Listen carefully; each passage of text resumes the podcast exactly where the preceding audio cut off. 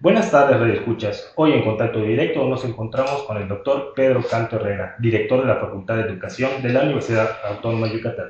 Bienvenido a este espacio. Muchas gracias y saludo al auditorio también. ¿Podría compartir un poco cuáles son las medidas implementadas para el próximo regreso y cuándo es? Nosotros, después de revisar y analizar, cuando tuvimos una reunión hace como un poco más de un mes, para ser exacto, un poco antes del 30 de agosto, pues analizamos todos los aspectos y nos pusimos de acuerdo de que fuera hasta el mes de octubre, donde más o menos estimábamos que el proceso de vacunación ya con los chicos mayores de 18 años estuviera pues en proceso finalizado, es más o menos lo que se estima.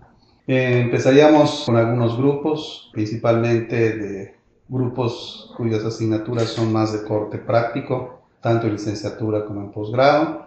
Pues en total, poco más de 200 estudiantes, no todos al mismo tiempo, están organizados en diferentes días y horarios y también formas de trabajo.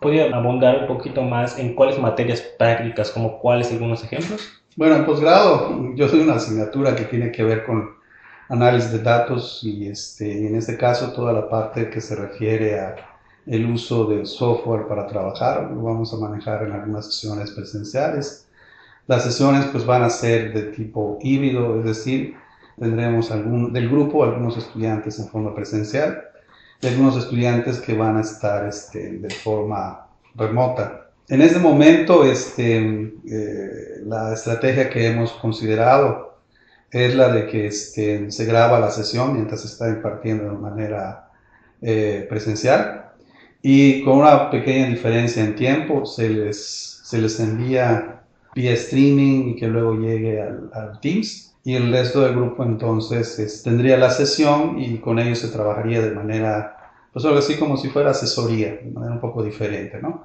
Eh, ya quedaría en ellos que dieran el video de la sesión presencial. Entonces, en ese sentido, ese sería el modelo híbrido con el que estaríamos iniciando.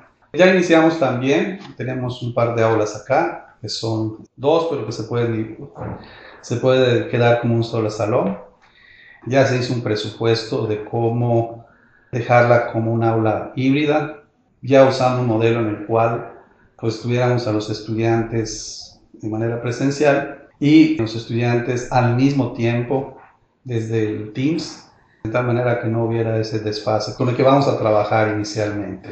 Actualmente la facultad, ¿cuál es la matrícula total? Somos poco más de 650 estudiantes entre licenciatura y posgrado Faltaría incluir TCNIM, que también tenemos allá un programa de licenciatura, que ahí son poco menos de 150 estudiantes, como 130 o 140, que estarían trabajando en la misma circunstancia. ¿Cuáles son los principales cambios que deja estas clases virtuales en educación? Inicialmente, pues nosotros cuando sucedió el punto de irnos a nuestras casas, que pues no sabíamos nuestros planes, nuestra programación pues había sido diseñada para trabajar de forma presencial. Ya una vez que ya nos ubicamos después del mes de abril, pues empezamos un proceso de formación, tanto para nuestros profesores, nuestro personal administrativo y manual. Entre otras cosas, implementó un protocolo para eh, la cuestión de, de prevención y atención de los casos en la facultad y bueno, entre esos los profesores tomaron cursos de cómo programar, planear sus clases de manera diferente. Entonces el semestre, aquel semestre que, ya había empezado, pues lo terminamos más o menos de la mejor manera, con pocos ajustes. Más que nada les dimos una extensión de tiempo a los estudiantes, tratamos de comunicar lo más, de las más diversas formas con ellos para no irlos perdiendo y que este, pudiéramos hacer un buen seguimiento. Y creo que ese, ese trabajo dio bastantes frutos. Realmente muy pocos casos tuvimos de, de deserción o de rezago. Sí nos afectó inicialmente porque ya perdieron ellos un periodo de, de sesiones que fue el, el periodo este, intersemestre o el de, de, verano, que nosotros le llamamos así. Pero poco a poco se ha ajustado en este caso. Eh, entre los aprendizajes, pues igual los estudiantes también pues tenían la formación y habían estado y les resultó al principio un poco extraño. Si bien pues pensando que ellos son estudiantes de esos que nacieron con la computadora y todo, de todas formas pues no todos los estudiantes tienen las mismas capacidades, pero sobre todo lo que nos mostró en este caso la pandemia fue que había pues un marcado más en licenciatura, obviamente posgrado, y me imagino que en los otros niveles todavía se reflejaba más, que era problemas en cuanto al acceso y también en cuanto al tipo de, ancho de banda con el cual contaban, que era muy importante este, tener porque pues si íbamos a pasar a que las clases fueran de manera virtual usando plataformas, usar el internet, pues era importante que tuvieran acceso y disponibilidad del mismo. Hubieron varias estrategias, de apoyo de compañeros, de familiares, casos en los cuales pues, los chicos ya sabían, tenían algún familiar con un poco más de posibilidades, entonces acudían, con riesgos igual respecto de esto, pero afortunadamente los reportes después de esto fue que este, realmente muy pocos casos tuvimos, sobre todo durante ese lapso. Entonces, cosas que yo creo que llegaron para quedarse, al menos en la parte académica. No creo que en el retorno ya tendríamos modelos en los cuales habría una combinación, es decir, de 16, algunas sesiones presenciales, algunas sesiones eh, virtuales, algunas sesiones de manera híbrida. Entonces son algunas cosas que estamos ensayando y que este, pues yo creo que van, van para lo que va, para lo que esperamos que sea el trabajo. Ahorita más de prueba en este semestre y ya de manera más este, acentuada en el próximo semestre, a partir del próximo semestre.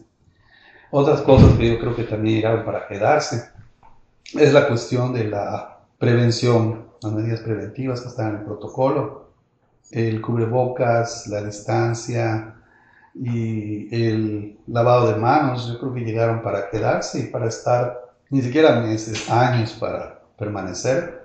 De acuerdo con algunos reportes que se han manifestado por ahí, la gente pues dejó de enfermarse, de catarnos, de algunas otras cosas. Yo creo que una cuestión de esta de estar pues, este, preventivo, estar atentos y también estas medidas de higiene, en, cierta forma, han ayudado a colaborar. Por último, pues hasta que este, lo permita también las medidas de seguridad, tomar la temperatura y algunas otras que tienen que ver con eso también. el estar pendiente de, del aseo de, las, de los espacios, de que constantemente se saniticen para pues, ir preveniendo y eliminando cuanto germen pudiera estar, entre ellos del COVID. Yo creo que son medidas que se han quedado. Y respecto de eso, los personal administrativo y manual, pues ha sido los que han llevado dos ejercicios de, de, cursos de entrenamiento, pues son los que se encargan de la parte esta de sanitización, o sea, todo eso se hace entre el mismo personal que labora aquí en la facultad. Continuamos con el director de la Facultad de Educación, Pedro Canto Herrera.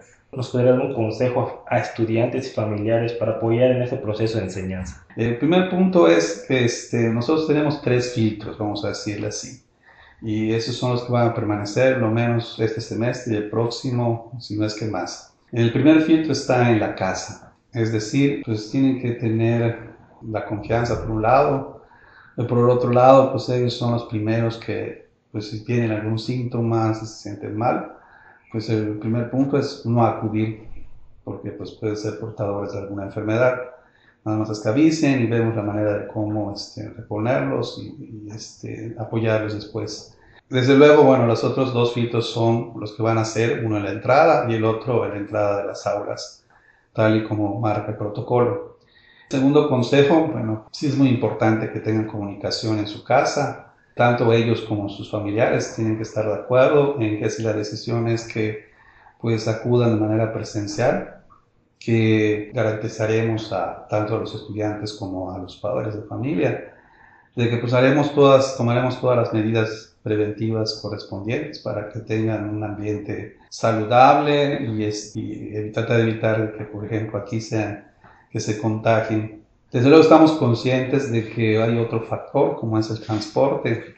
Eh, no es lo mismo que se transporte en un vehículo propio, que los traigan en un vehículo, a que se transporten usando el transporte público, por ejemplo el camión, donde hay un poco de nivel, aumenta un poco el nivel de riesgo. Por eso es importante que este, tengan esa comunicación que la decisión sea de ambas partes, ya sea la de acudir o no acudir a las instalaciones.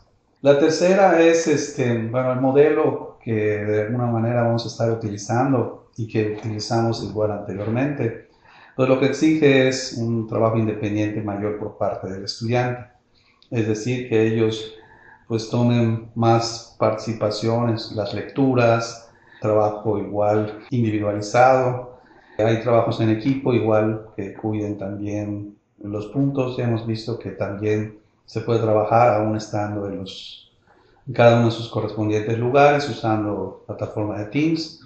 Entonces es cuestión que organicen bien, que hagan una autogestión de sus tiempos, de sus momentos, para que, puedan, para que no tengan ningún problema en este caso. De la medida de las posibilidades, pues eh, esperamos que este, se vayan solucionando los problemas de los estudiantes respecto a esta parte de acceso y disponibilidad, ya sea de una computadora y o del Internet.